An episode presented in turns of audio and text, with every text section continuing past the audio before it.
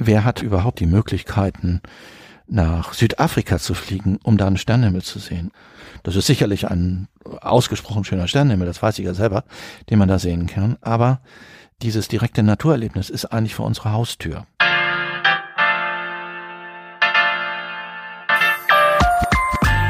Hör mal, wer da reist. Der Dein NRW-Podcast.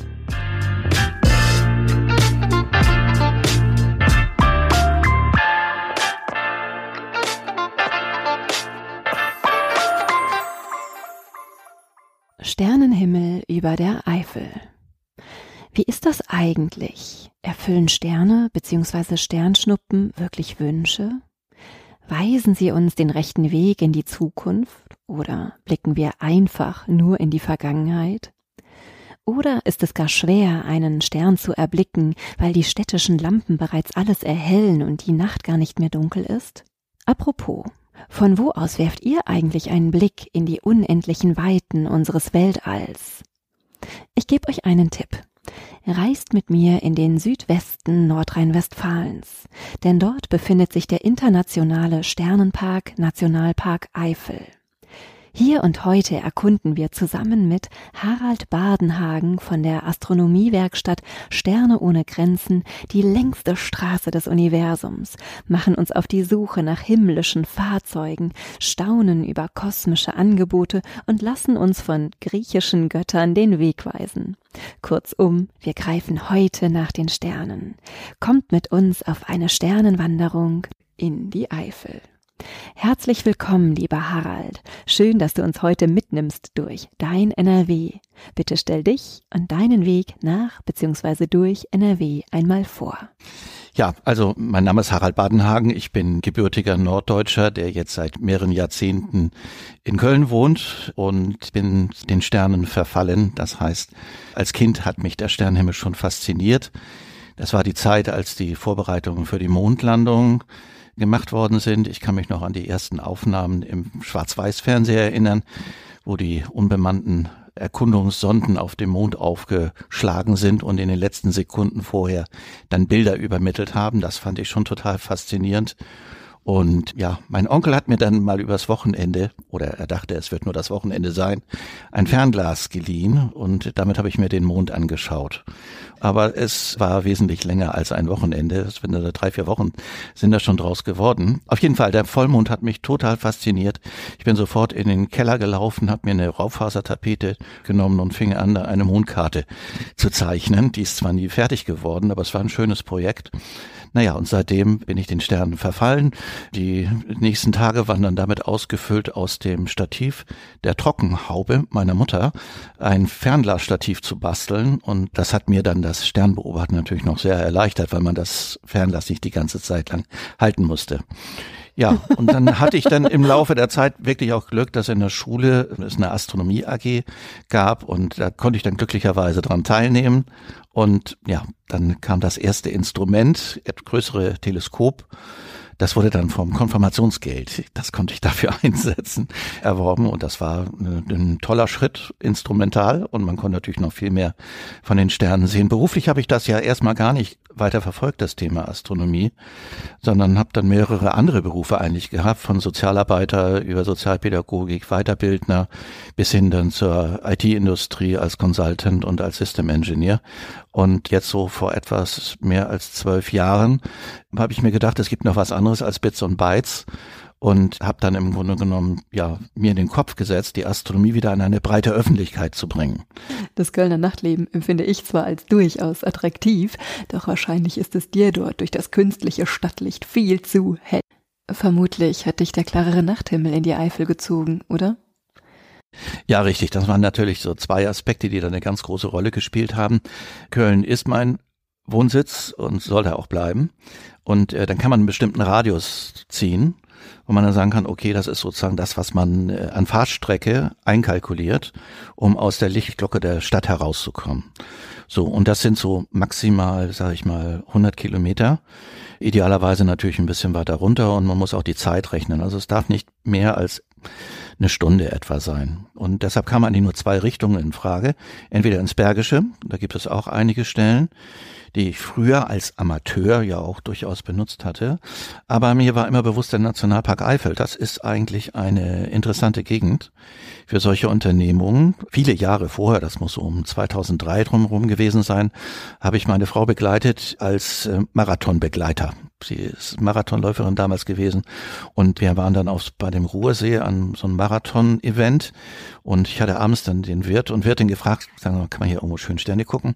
Und die haben mir dann gesagt, ja, ja, da oben, äh, Vogelsang, da ist ja die Kaserne von den Belgiern. Ach, und ich dachte hm? Burg Niedecken oder so, die alte nee, nee, nee, nee, nee, nee, das war wirklich da unten von Einruhr, glaube ich, Einruhr hochgefahren bin ich dann praktisch zu der Kaserne. Hm. Stand dann allerdings noch vor einer Schranke, die die noch besetzt war. Natürlich unter durfte ich da auf das Gelände nicht drauf, aber der nahegelegene Parkplatz, der hat mir schon einen Eindruck gezeigt. Da habe ich gesagt, oh, das ist hier schon toll. Es ist ja wenig Fremdlicht, also wenig künstliches Licht und der, ja, die Sterne haben mich einfach angelacht und ich habe gedacht, so, das ist eine tolle Ecke eigentlich.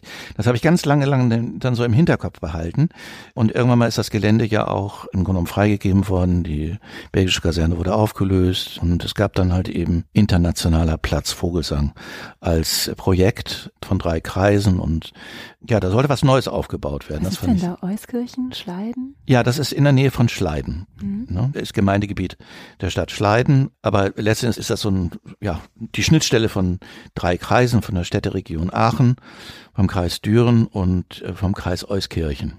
So, und da ist ja im Grunde genommen, das ist ja nicht nur das, das äh, Camp Vogelsang, die belgische Kaserne. Dieses Gelände hat ja eine schwarze, dunkle Vergangenheit. Das war eine Ausbildungsstätte, ich nenne es immer für Mörder und Terroristen, so muss man das ja letzten Endes sehen. Das war eine Ausbildungsstätte für den damals gedacht künftigen Nachwuchs oder beziehungsweise künftige Führungselite im Dritten Reich.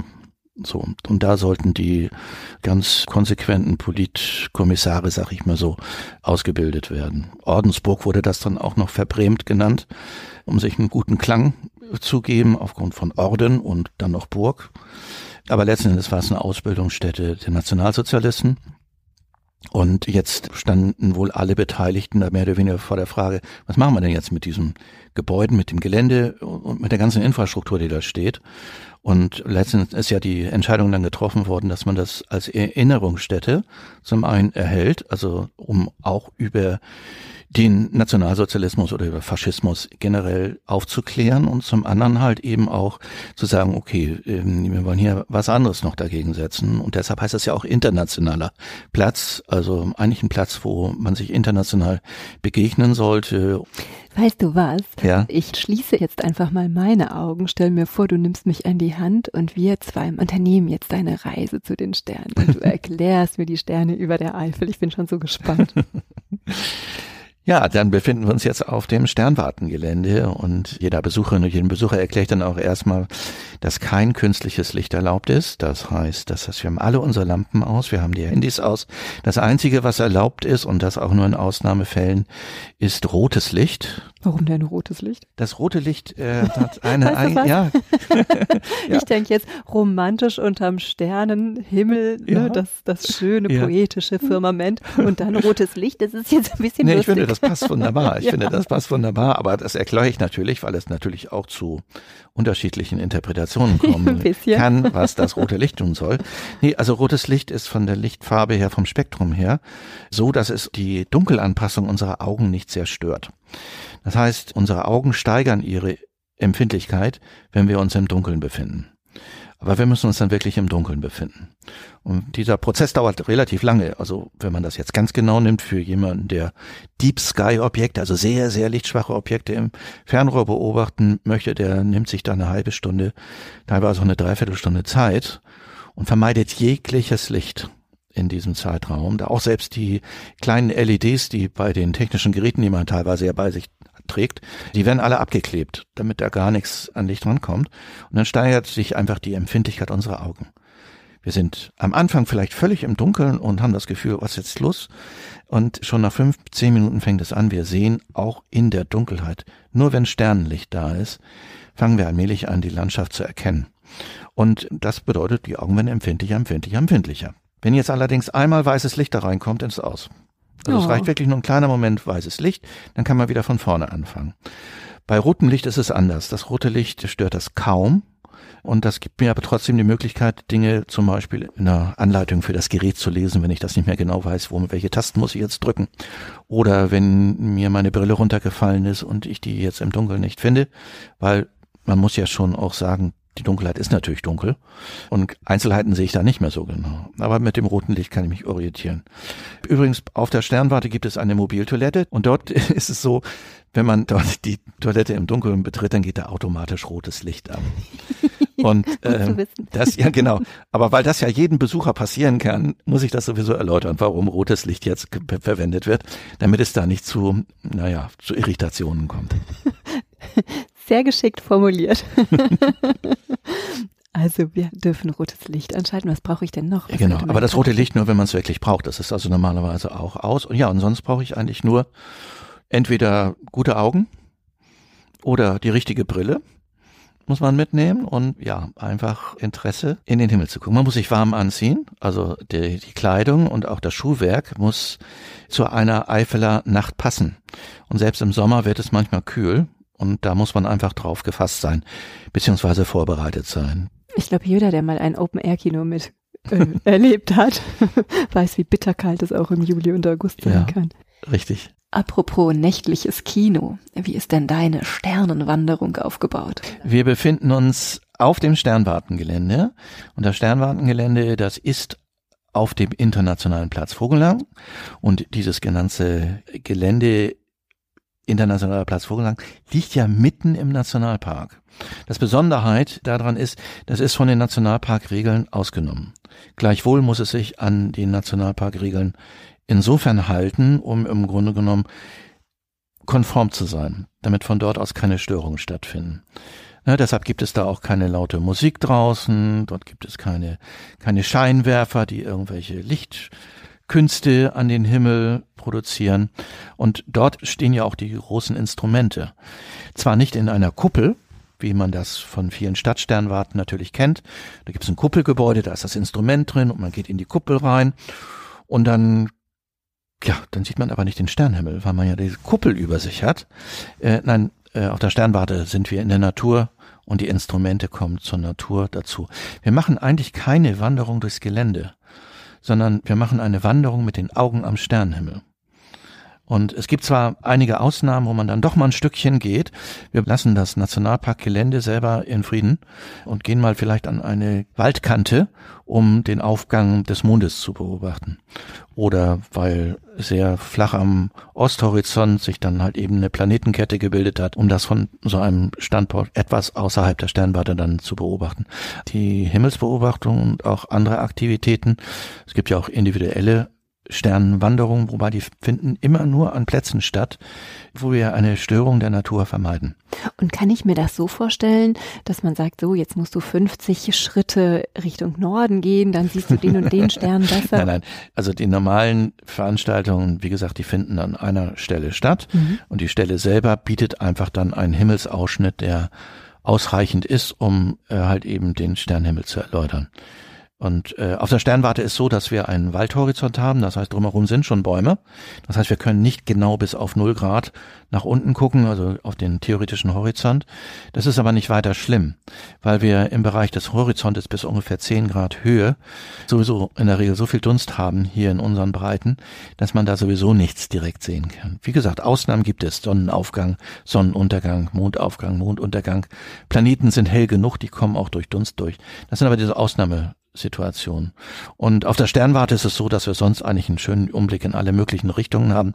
Das heißt, wir können uns die zirkumpolaren Sternbilder um den Polarstern angucken. Zirkumpolar, das sind die, die da nicht untergehen. Wie zum Beispiel der große Wagen. Das macht den auch so praktisch. Immer wenn es dunkel ist, finden wir den großen Wagen. Da brauchen wir gar nicht uns Sorgen zu machen, dass der nicht zu sehen ist. In unseren Breiten, wenn er dunkel ist, ist er immer zu sehen. Und ja, und wir sehen natürlich dann halt eben auch die prädestinierte Richtung, das ist die Südrichtung für die Himmelsguckerinnen und Himmelsgucker, weil so im Jahresverlauf und, und auch im Nachtverlauf laufen dort im Grunde genommen die Sternbilder ja alle dran vorbei. Also wenn wir Richtung Süden gucken, dann muss man uns vorstellen immer, okay, in dem Bereich stehen die Sternbilder am höchsten, das heißt eigentlich in der günstigsten Beobachtungssituation. Das heißt, da sehe ich dann auch die schwächeren Sterne auf jeden Fall deutlicher, als wenn die ganz nah am Horizont stehen, beim Aufgang oder beim Untergang.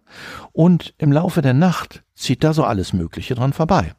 Weil da müssen eigentlich alle irgendwie dran vorbei. Die müssen diese Kardinallinie, die nennt sich Meridian, von Süden, Zenit bis nach Norden. Diese Kardinallinie müssen alle Sternbilder kreuzen. Und da, wo sie die jetzt halt eben in Richtung Südrichtung machen, stehen die am höchsten. Und deshalb ist es auch einfach interessant, mal lange Nächte durchzuführen, weil in einer langen Winternacht habe ich fast drei Viertel aller hier sichtbaren Sternbilder sozusagen auf der Himmelsbühne. Bietest du eigentlich unterschiedliche Arrangements an? Mehr Richtung Navigation, mehr Richtung alte Kultur, um das Firmament zu verstehen? Ich habe es ja immer mit unterschiedlichem Publikum zu tun. Und da muss man sagen, dass schon von der Altersstruktur her sind die ja sehr weit auseinander. Vom vielleicht fünfjährigen, sehr interessierten Kindergartenkind bis hin zum 90-jährigen. So. Und der Sternhimmel ist auch immer unterschiedlich. Es bieten sich aufgrund von aktuellen Ereignissen möglicherweise auch immer unterschiedliche Themen an. Mit anderen Worten, ich kann eigentlich alle verschiedenen Aspekte von Astronomie, Sternhimmel, Dunkelheit, Natur letzten Endes abrufen und mache das auch so, wie sich der Abend entwickelt, weil es werden Fragen gestellt. Und in zwei Stunden kann natürlich nicht alles immer kommen, aber ich richte mich da sehr danach auch, was ist jetzt im Grunde genommen, was passt jetzt gut. Und manchmal ist es auch so, das, was man vorher erzählt hat, da macht es Sinn, das andere mit anzuschließen. Und dann kommt vielleicht auch eine Frage, die in eine bestimmte Richtung lenkt, die dann automatisch dazu führt, ich muss jetzt ein Verständnis schaffen, was bedeutet das 200 Milliarden, diese Zahl. Da muss ich ein Verständnis schaffen. Ich darf nicht nur dafür sagen, das sind jetzt 200 Milliarden Sterne, sondern ich muss irgendwann zumindest auch klar machen, dass jedem klar wird, was bedeutet eigentlich 200 Milliarden. Und ich wette immer noch, das weiß kaum einer, was 200 Milliarden an Menge bedeutet. Ist ja auch sehr abstrakt. Nee, eben nicht. Wenn was? man dann etwas hat, ein Modell hat, mit dem man das erläutern kann, was 200 Milliarden bedeutet, dann, dann löst sich das schon auf. Man bleibt zwar bei einem Modell, aber das Modell ist nachvollziehbar, das Erklärt ist handhabbar. Also häufig verteile ich kleine Murmeln. Die Murmeln haben einen Durchmesser von 1,4 Zentimeter, also 14 Millimeter. Diese Größe passt super gut zur natürlichen Größe unserer Sonne. Die ist nämlich 1,4 Millionen Kilometer im Durchmesser.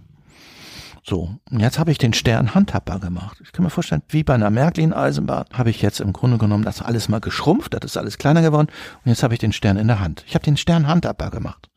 Das ist doch schon mal ganz gut. Mit den Murmeln kann ich dann weiterarbeiten. 200 Milliarden Murmeln, was bedeutet das? Wenn ich ein ganzes Fußballfeld und wie groß ein Fußballfeld ist, hat jeder irgendwie im Kopf. Notfalls verweise ich auf das Sternwartengelände, das, was man so überblicken kann, das ist auch so ein viereckiges, etwa Fußballplatz großes Element. Wenn ich dann sage, okay, nehmen wir mal an, uns wird das gelingen, jetzt hier eine ganze Schicht mit Murmeln auszulegen. Dann haben wir einen glücklichen Murmelverkäufer. Oder auch mehrere? Ja, oder mehrere vielleicht sogar. Aber wir haben noch lange nicht 200 Milliarden verteilt. Ich muss noch eine Schicht drauf tun. Jedem ist klar, dass es gar nicht so einfach ist, auf so eine Schicht Murmel eine andere Schicht Murmel drauf zu tun. Nehmen wir mal an, das würde funktionieren. Habe ich immer noch nicht. Muss noch eine Schicht und noch eine Schicht und noch eine Schicht und noch eine Schicht. Und wenn ich dann zum Schluss sage, auf welche Meter Höhe Murmelquader wir kommen, und das vergleiche mit der Größe eines Fußballstadions, was jeder so im Kopf hat, nämlich Kölner, Kölner Fußballstadion, würde auch natürlich funktionieren. Was das bedeutet, wenn da jetzt diese 200 Milliarden Murmeln aufgetan ist, dann hat man wenigstens eine Ahnung. Wie hoch wäre es denn? Ungefähr 85 Meter. Boah! Ja, das ist extrem viel. Ne? ja. Und äh, auch die Entfernung zwischen den Sternen kann man natürlich deutlich machen. Diese 4,3 Lichtjahre, die ich mir zwar ganz gut merken kann, weil die Zahl klein ist. Und wenn es die einzige Zahl bleibt, dann ist es ja auch okay. Aber ich habe ja keine Ahnung, was das bedeutet. Selbst wenn ich dann noch sage, naja, in Kilometer sind das 40 Billionen Kilometer, dann gucke ich noch in noch verwirrtere Augen oder fragendere Augen, was das denn wieder bedeutet.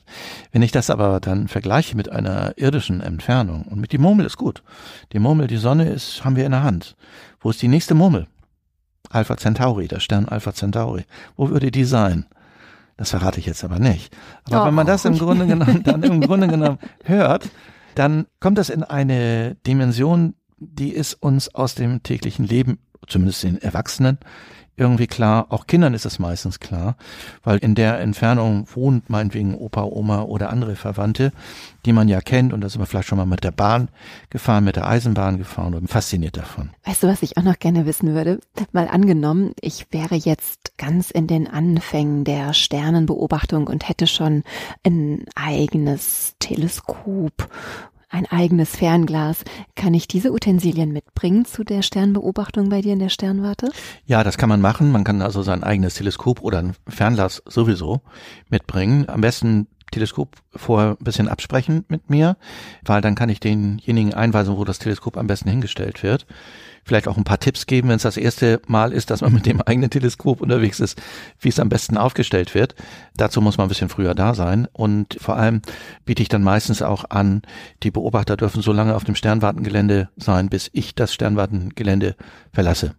Ne? Und dann hat man sozusagen über die Sternwanderungszeit, das sind ja zwei Stunden, da werden die meisten auch durchaus noch, sagen wir mal, das die Instruktionen ja auch mithören wollen und äh, dass sie nur noch genügend Zeit haben, auch mit dem eigenen Teleskop zu gucken. Und weißt du was, ich habe immer gedacht, dass eine Sternwanderung bedeutet, wir gehen aktiv durch das Land und oder durch die Region und folgen den Sternen. Aber tatsächlich ist es ja so, dass man eine feste Stelle hat und die Sternenwanderung beobachtet. Ja, richtig. Also sogar die einmal die von den Sternen selber ausgeführte Wanderung und eigentlich ja, man wandert ja nicht durchs Gelände, sondern man wandert mit den Augen am Sternenhimmel. Was sind denn die Sternenguides? Die Sternenguides, ja, das ist jetzt was Neues. Also ähm, bislang ist es ja so, dass eigentlich das einzige regelmäßige Angebot findet von mir auf der Sternwarte statt. Das wird auch weiterhin stattfinden und es ist auch so, dass dieses Angebot gut angenommen ist und ich aber letzten Endes auch immer mehr merke, eigentlich gibt's ja noch viel mehr Nachfrage. Und um diese Nachfrage dann letzten Endes auch gut zu befriedigen, ist es allemal sinnvoll, dass es mehrere Angebotsmöglichkeiten gibt. Die Sternengebeiz sind ausgebildete Landschaftsführerinnen und Landschaftsführer. Die haben alle sozusagen schon das öffentliche Zertifikat, um tagsüber im Grunde genommen Gruppen zu führen. Und das können die auch fachlich fundiert machen. Das ist ganz wichtig. Die haben alle eine entsprechende zertifizierte Ausbildung gemacht. Und diese Gruppe oder die Interessierten davon, die sind dann im Grunde genommen noch zusätzlich zu dem ganzen Thema Astronomie, Sternenhimmel erläutern. Mit all seinen Facetten. Natur bei Nacht, welche Besonderheiten gibt es da? Lichtverschmutzung als Problem. Warum ist es überhaupt ein Problem? Warum macht es Sinn, sich da überhaupt Gedanken drum zu machen? Und was können wir dagegen tun? Und last not least halt eben auch deutlich zu machen, Dunkelheit hat ihren unverzichtbaren Wert für diesen ganzen Planeten. Und diese Sternenguides, die werden jetzt in naher Zukunft eigene Angebote machen. Wird es also auch halt eben Termine geben, wo man sich anmelden kann. Und die sind dann aber auch noch an anderen Beobachtungspunkten, die geeignet sind. Also es findet dann nicht auf der Sternwarte statt, sondern die haben auch nicht das Instrumentarium, das sie auf der Sternwarte vorhalten kann. So große Instrumente kann man nirgendwo mitschleppen. Aber mit bloßem Auge oder mit Fernglas ist es allemal wert, auch übrigens ganz drumherum, in der ganzen Nationalparkregion drumherum. Eifelsteig. Ja, beispielsweise. Da gibt es ganz viele Stellen, die wir jetzt natürlich schon auch abgesprochen haben, die konfliktfrei sind, die dann von den Sternenguides dann benutzt werden für derartige Veranstaltungen. Und es gibt ja auch noch Fälle, wo ich sagen kann, das kann ich gar nicht bedienen. Da ist eine Familie, die ruft mich an oder schreibt mir eine E-Mail. Herr Wannheim, von Dienstag bis Freitag sind wir in der Eifel, können wir uns den Sternenhimmel auf der Sternwarte an. Und dann kann ich sagen, nee, das geht nicht, weil erstens habe ich vielleicht keine Zeit dazu oder zweitens, das ist mit Kosten verbunden, die dann für so ein Event oder für so ein Vorhaben einfach zu hoch sind. Aber es gibt andere Angebote. Und so hoffen wir, dass wir möglichst viele sozusagen dann auch noch die Möglichkeit geben können, geführt und angeleitet, da etwas über den Sternenhimmel kennenzulernen. Kannst du schon was über die Beobachtungsplätze verraten? Es gibt zwei Beobachtungsplätze, die auch im Netz schon bekannt sind, wo man heute schon hingehen kann, also ohne dass man im Grunde genommen großartige Störungen hervorruft. Das ist von den Gemeinden auch freigegeben. Das ist in Hellental der Weiße Stein. Der ist auch eigentlich durchaus auch öffentlich schon bekannt als, als guter Beobachtungsort und in Niedecken ist es die schöne Aussicht. Die schöne Aussicht in Niedegen, das ist doch an der Burgruine, oder? Eh, nein, nein, nein, das ist nicht an der Burgruine. Das ist ein extra Punkt. Unter dem Begriff schöne Aussicht findet man den. Oder sonst einfach nochmal an mich wenden. Dann, wie gesagt, die kann ich ja dann auch bekannt geben. Und Niedegen, das ist auch eine schöne Region. Ne? Ja. Mondschau ist nicht weit, der Ruhrsee ist nicht ja, weit. das ist eine tolle Gegend. Hast du noch ein paar Tipps? Wenn ich mir vorstelle, ich möchte natürlich ausschließlich zu dir kommen, um da meine Sternwanderung zu machen oder meine, wie Ja, sagst du, mein Sternarrangement, ja. Was ich tagsüber in der Eifel unternehmen könnte. Also ja, es gibt dann natürlich auch noch wirklich viele Dinge, die man anschließen kann oder äh, völlig unabhängig von der Sternwanderung machen kann. Warum nicht mal in den Planeten hineingehen? Es gibt Besucherbergwerke, wo man dann halt eben von, von kundigen Personen genau erklärt bekommen kann, was man für Gesteine man sieht, wenn man in so einen Stollen reingeht. Weil ich meine, die Eifel hat ja äh, Bergbauhintergrund. Da wurden ja verschiedene Erze abgebaut und so weiter. Die Stollen bestehen ja zum Teil noch. Teilweise sind die dann auch sicher zu begehen. In Begleitung auf jeden Fall. Und dann geht man in den Planeten rein und sieht dann, aha, warum sieht das da so aus und da so aus? Wie kommen diese Erze zustande? Warum bildet sich Gestein aus Lava letzten Endes ja? Aus Magma, ne, wenn das hochkommt, irgendwann durch Druck und lange Zeit und Vulkaneifel. Temperatur, genau, bilden sich ja ganz unterschiedliche Gesteine, die uns ja viel Aufschluss dann auch geben über die Beschaffenheit. Wenn man zum Beispiel irgendwo einen Stein findet auf der Erde, dann muss es ja nicht unbedingt ein Stein sein oder ein Fragment sein, das auf der Erde selber gebildet ist. Mit etwas Glück hat, findet man einen Rest von Meteoriten. So, und welche Tricks gibt das dann, das jetzt von einem irdischen Gestein zu unterscheiden? Also auf jeden Fall spannend genug, was man sich angucken kann. Es gibt das, derzeit ist es das zweitgrößte frei bewegliche Radioteleskop der Welt, mitten in der Eifel, in Effelsberg. Also wenn man in der Eifel ist, das muss man sich zumindest einmal angucken, um das einfach mal zu verstehen. Boah, da ist so eine riesig große Metallschüssel, die im Grunde genommen Radiosignale empfängt von extrem weiten Galaxien und dann Schlüsse daraus ziehen kann, was sich in Gaswolken, welche Moleküle sich in Gaswolken innerhalb der Galaxien befinden oder auch innerhalb unserer Galaxie, da gibt's ja auch Gaswolken ohne Ende, was da drin ist und bereichert ja mit diesen Beobachtungen auch noch die visuelle Astronomie, die man meistens beim Wort Astronomie sozusagen im Kopf hat. Und das macht schon Sinn, sich das mal anzugucken. Also und äh, drumherum in den Städten, also wenn man dann auch mal wieder einen kleinen Ausflug in Städten macht oder man kommt aus einer Stadt und kann dann auch entdecken, boah, da gibt's ja ein Planetarium in Köln. Das wusste ich ja gar nicht. Oder es gibt auch dort eine Stadtsternwarte, in Aachen eine Stadtsternwarte, in Bonn eine Stadtsternwarte, die alle eine super Arbeit machen. Auch wenn sie nicht den Himmel haben, um eigentlich so viele Sterne zu zeigen, äh, macht es ja allemal Sinn, das auch mitzunehmen. Dein NRW aus Sicht eines Sternenjägers. Wie würdest du das beschreiben? Ja, mein NRW.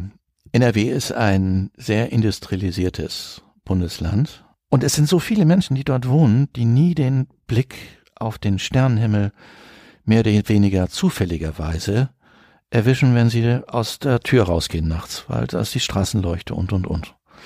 Ich bin als Junge aufgewachsen auf dem Lande. Man ist rausgegangen und hatte den sozusagen gratis gehabt, den Sternenhimmel.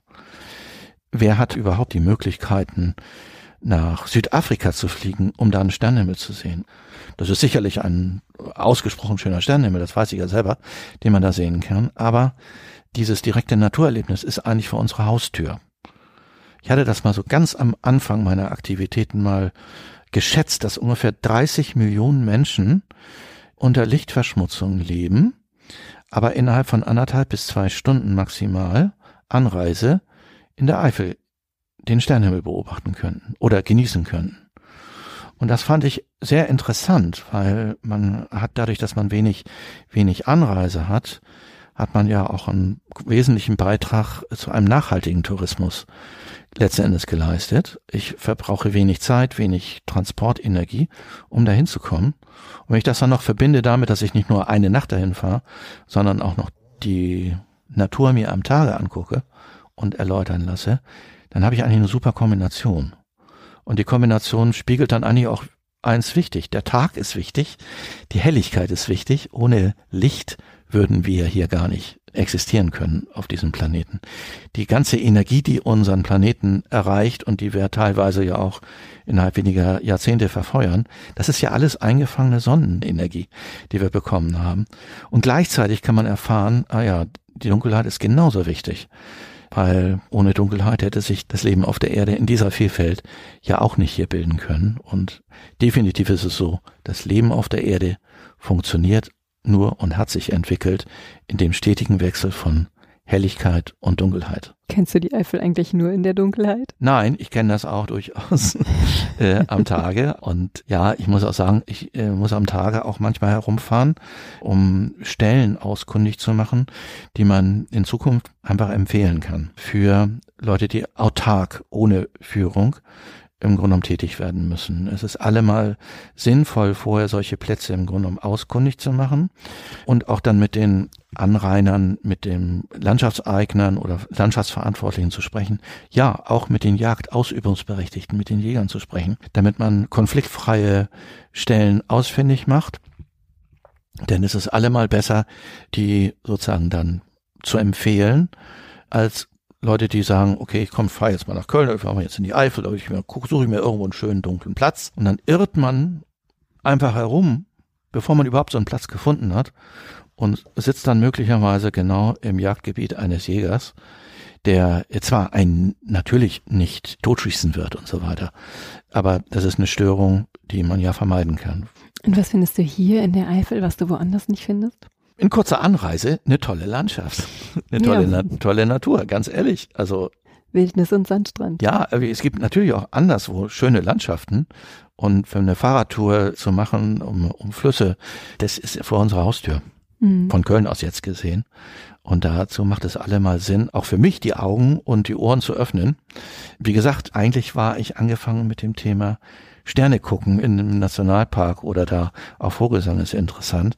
Ich selber habe ja auch gelernt, welche Naturvielfalt es gibt. Ganz in der Nähe, selbst auf dem Sternwartengelände mitzuerleben, wie viele unterschiedliche Blumen sind dort eigentlich, wenn man das halt eben wachsen lässt, das Gras und die Natur. Und warum riecht das nachts anders auf der Wiese, auf der gleichen Wiese als tagsüber? Weil ganz andere Blumen ihre Blüten aufmachen und ganz andere Duftstoffe aussondern, um ganz andere Insekten anzulockern, zu bestäuben. Was macht denn die Nacht in der Eifel so besonders? Ja, also erstmal natürlich, es gibt dort wenig Lichtverschmutzung und ich sehe einfach einen tollen Sternenhimmel. Ich höre ganz andere Geräusche als in der Stadt. In der Stadt ist es immer irgendwie lärmig. Jedem fällt auf, es ist erstmal viel ruhiger. Und die Ruhe, wenn man dann wiederum die Ruhe hat, dann merkt man, aha, da ist doch eine Menge an Geräuschen von Tieren. Also der Brumpftruf eines Hirsches, der ist ja den meisten irgendwie, sagen wir so, der typische Eifler, sagen wir mal, Geräusch, aber es sind dann halt eben auch andere Tiere, Uhus, die dann ihre Geräusche machen oder Käuzchen oder Geräusche, die man gar nicht zuordnen kann, wo es dann wiederum ganz gut ist, wenn man jemand dabei hat, der sich wiederum mit den Tieren ganz gut auskennt. Oder so als Schattenriss zum nächtlichen Firmament in der Dämmerungszeit die Fledermäuse, die man ja auch sehen kann. Meistens habe ich einen Fledermausdetektor angeschaltet, dann werden die Rufe, also die Geräusche, die Ultraschallgeräusche der Fledermaus hörbar gemacht damit. Dann weiß man, ah, da ist eine Fledermaus. Oder das ist mir einmal wirklich passiert während der Vogelzugzeit, dass so ein ganzer Schwarm von Vögeln am nächtlichen Himmel über dem Sternwartengelände hinweggezogen ist. Erstmal ein Lärm von Gequake, sag ich jetzt mal so. Ich kannte das nicht genau unterscheiden, was das jetzt eigentlich war. Das werden wir schon irgendwie schon eine Entenform gewesen sein. Und das fängt so leise an und wird immer lauter und lauter und lauter. Das klingt dann teilweise schon bedrohlich. Und dann zieht dieser ganze Schwarm über der Sternwarte hinweg und man sieht im Grunde genommen zum Sternhimmel hin diese Schattenrisse der fliegenden Vögel. Beeindruckend. Da ist man erstmal platt, sag ich mal so, und sagt, das war ein beeindruckendes Erlebnis das erlebt man nicht jede Nacht, aber allein das einmal so zu erleben und andere erleben vielleicht andere Dinge. Und wenn es die Fledermaus ist, die halt eben im Schattenriss durchaus ja dann äh, vor dem Himmel zu sehen ist. Was ist denn jetzt hier im August und September beeindruckend in der Eifel am Himmel? Also August ist deshalb schon mal sehr beeindruckend. Dort fallen besonders viele Sternschnuppen im Perseiden Meteorstrom. Und das, man nennt das, das sind die Perseiden, das ist der Name dieses Meteorsturms. Meteorsturm nennt man das deshalb, weil wenn man die Peakzeit, also die Spitzenzeit miterlebt und das ist nicht in jedem Jahr wirklich gut, gut hinzukriegen, dann fallen eben auffallend viele Sternschnuppen. Man kann in jeder Nacht sporadische Sternschnuppen sehen. Aber die Perseiden, da fallen schon besonders viele. Und das ist insofern beeindruckend, ja, weil es fasziniert zunehmend mehr Menschen, das einfach auch zu erleben. Und viele nehmen das so als Ausgangspunkt auch mit Isomatte und mit Schlafsack und ein bisschen Proviant die ganze Nacht über auf dem Sternwartengelände sich das im Grunde genommen anzuschauen und zwischendurch mal dann auch mal zu den Teleskopen zu kommen und sich dann ein bisschen was über die Hintergründe erklären zu lassen. Ja, das ist, denke ich mal, im August ganz schön. Es ist natürlich auch noch eine klimatisch angenehme Zeit, es ist relativ warm, aber wie gesagt, hatte ich am Anfang gesagt, man muss sich schon auch da darauf vorbereiten, dass es kühl werden kann. Aber man kann die Nacht ganz gut überleben, sage ich mal so. Das ist natürlich im November was anderes oder im Dezember. Da wird es natürlich viel kälter. Obwohl da schaffen das auch manche bei den Sternschnuppennächte der Leoniden dann auch die ganze Nacht über aufzubleiben. Aber die legen sich nicht unbedingt auf eine Isomatte. Die haben dann schon noch anderes Instrumentarium mit dabei. Das ist dann schon ordentlich warmer Schlafsack beispielsweise. Aber auch das kann sehr beeindruckend beeindruckend sein, mal so eine kalte Winternacht durchzustehen, denn ähm, ja, auch das hat so seine Besonderheiten. Und wünschst du dir auch regelmäßig was? Ich wünsche mir regelmäßig etwas, wenn eine Sternschnuppe fällt. Die Regel ist ja bekannt. Man wünscht sich etwas, wenn man eine Sternschnuppe fallen sieht, also wenn man dieses Leuchtereignis sieht. Man darf es aber nicht weitererzählen. Das ist ganz wichtig. Und warum grinst du mich jetzt so ja, an? Ja, also weil ich das schon so viele Jahrzehnte eigentlich mache, muss ich gestehen, die Wunscherfüllungsrate ist erbärmlich. Und das kann einem natürlich dazu verführen zu sagen, das lohnt sich nicht. Ich bin jetzt aber doch nach etwas Nachdenken drauf gekommen, welcher Mechanismus dahinter steckt, warum man sich doch was wünschen sollte.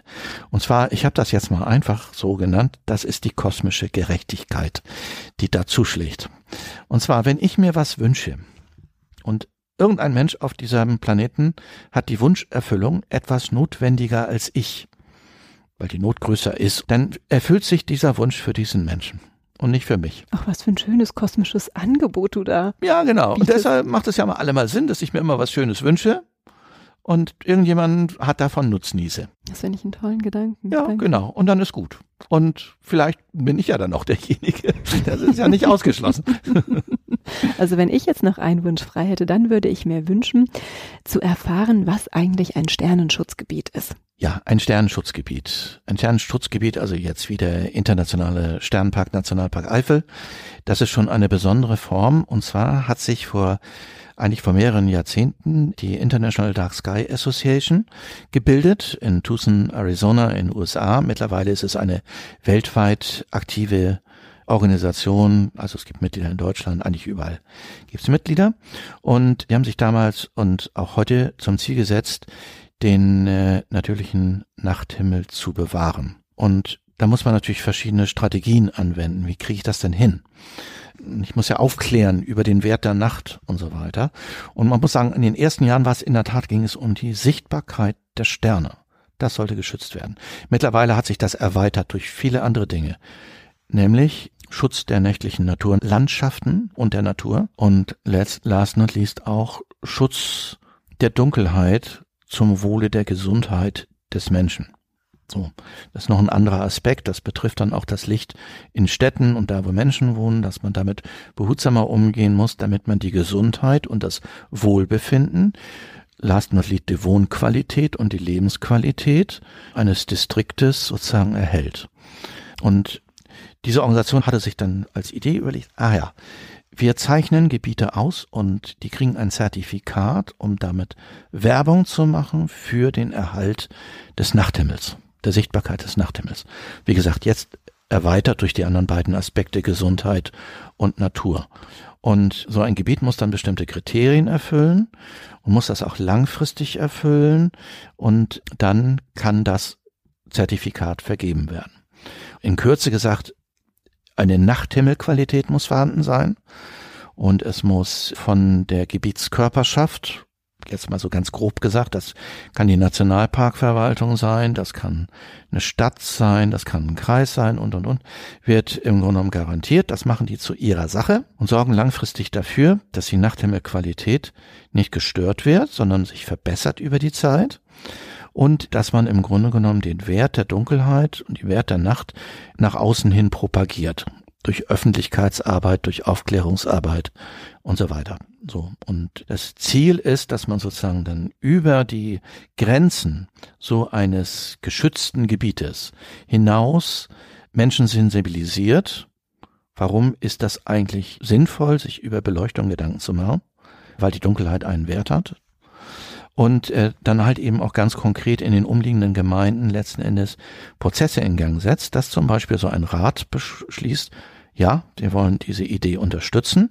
Wir haben auch ganz konkreten Nutzen daraus, weil es zum Beispiel einen touristischen Wert oder ein Alleinstellungsmerkmal in dem Falle ja sogar unterstützt und nicht konterkariert.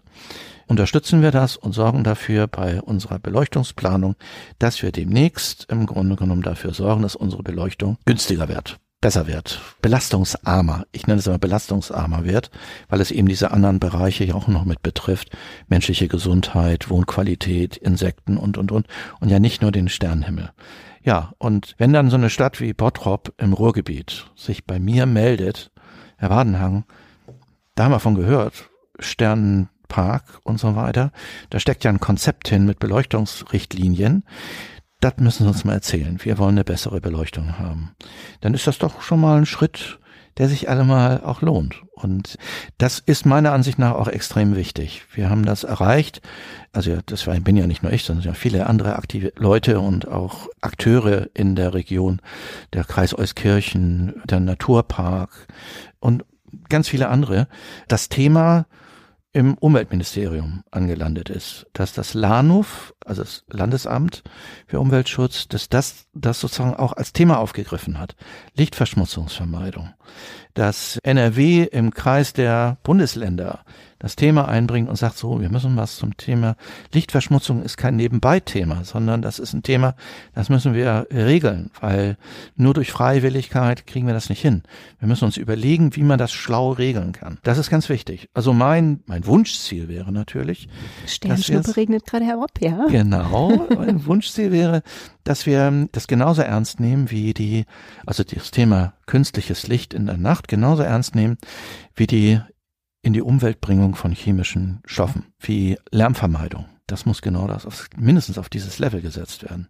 Und es ist eigentlich ein Unding, dass das nicht auf dem Level ist, weil es stört unser Wohlbefinden bei Nacht und auch nebenbei unsere Gesundheit. Es stört die Grundlage unseres Daseins hier, da unser Natursystem gestört wird und es nimmt uns eine extrem wichtige und eindrückliche Naturerfahrung. Also die Sterne bewegen sich von ganz alleine und du trägst ein Stückchen weiter zu bei, dass wir auch unsere Gedanken in eine nachtfreundliche Gesellschaft bewegen. Die Sterne sind einfach nicht nur schön, dass sie da sind, sondern da hängt was hinter. Da hängen wir letzten Endes hinter als Produkt, als Ergebnis eines ganz langen, langen Prozesses. Und je aufgeklärter man ist, denke ich mal darüber, das sagen auch manche, ja, umso schwieriger ist es mir an der Stelle irgendetwas Unsinniges weismachen zu wollen. Dann würde ich sagen, ich bedanke mich ganz, ganz herzlich bei dir. Schalte jetzt hier das Licht aus des Aufnahmegeräts freue mich wahnsinnig, dass du uns hier so abgeholt hast und so ausführlich über die Sterne und vor allem auch über die Lichtverschmutzung, über deine Liebe zu NRW aufgeklärt hast. Und dann hören wir uns in der Zukunft wieder, zumindest aber im nächsten Monat. Ganz, ganz herzlichen Dank, lieber Harald. Ja, danke schön. Dieses Projekt wird als Teil der Reaktion der Europäischen Union auf die Covid-19-Pandemie gefördert.